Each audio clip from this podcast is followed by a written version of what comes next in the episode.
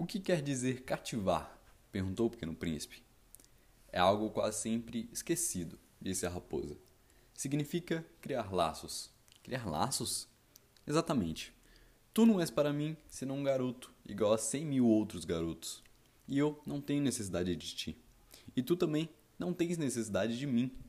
Aos teus olhos, eu sou uma entre cem mil outras raposas. Mas, se tu me cativas, teremos necessidade um do outro. Serás para mim único no mundo, e eu serei para ti única no mundo. Eu poderia fazer um episódio inteiro sobre o Pequeno Príncipe. E cara, como eu amo o Pequeno Príncipe. E hoje vamos falar justamente sobre isso, sobre o famigerado amor. Bom, para começar, eu vou falar um pouquinho sobre três tipos de amor por três pensadores, todos eles igualmente gigantes na história da nossa humanidade. Para começar, temos o amor de Platão, que aliás se chamava Eros. Platão dizia que o amor era desejo e que quando o desejo acabava, o amor acabava. É aquela coisa de quando você é uma criança e quer muito brinquedo. E aí, quando você finalmente consegue esse brinquedo, você já não quer mais tanto brincar com ele.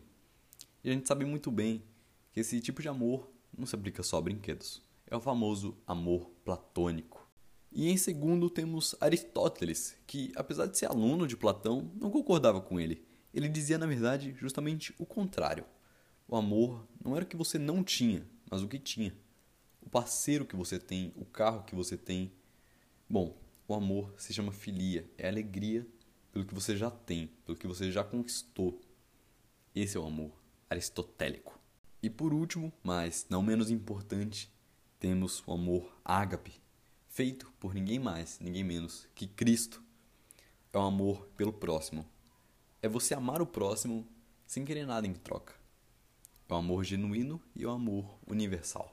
Tá bom, tá bom, mas eu sei que você não quer ouvir eu falando sobre amor de filosofia e afins. Você quer ouvir falar um pouquinho sobre o amor que fez poemas e canções, o amor romântico. Mas antes, temos que ver um pouquinho de biologia. Você prova uma vez e gosta, gosta muito porque você tem êxtase, tem ótimas sensações de prazer e afins, ótimos sentimentos. Então, como você gostou, você quer de novo. Mas você não pode ter de novo então, você tem uma crise de abstinência.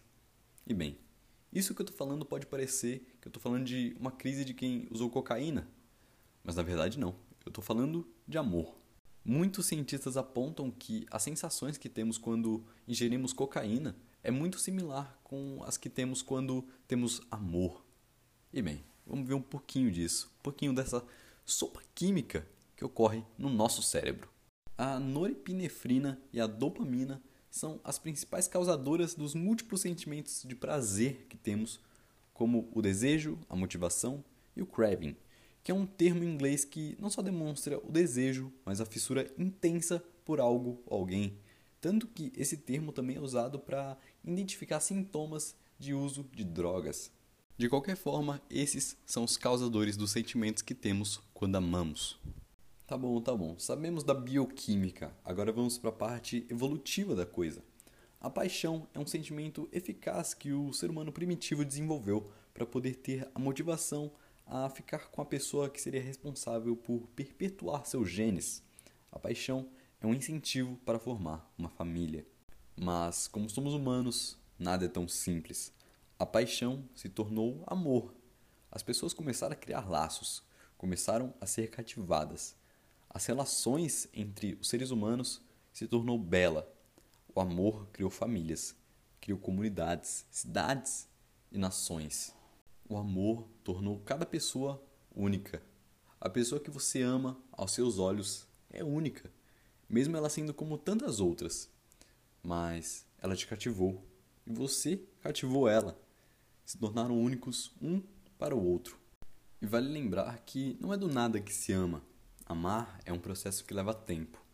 Você conhece a pessoa, os defeitos dela e aquilo que ela tem de melhor. Você passa momentos com ela. E a cada dia vocês se cativam mais e mais. A cada dia se amam mais. E bem, é isso. O amor não é só química, não é só biologia, não é só filosofia. O amor é muito mais.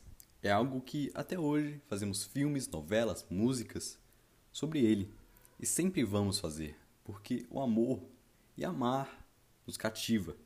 E ele é um sentimento como vários outros, mas ele se tornou único, assim como a raposa se tornou única para o pequeno príncipe, o pequeno príncipe único para aquela raposa.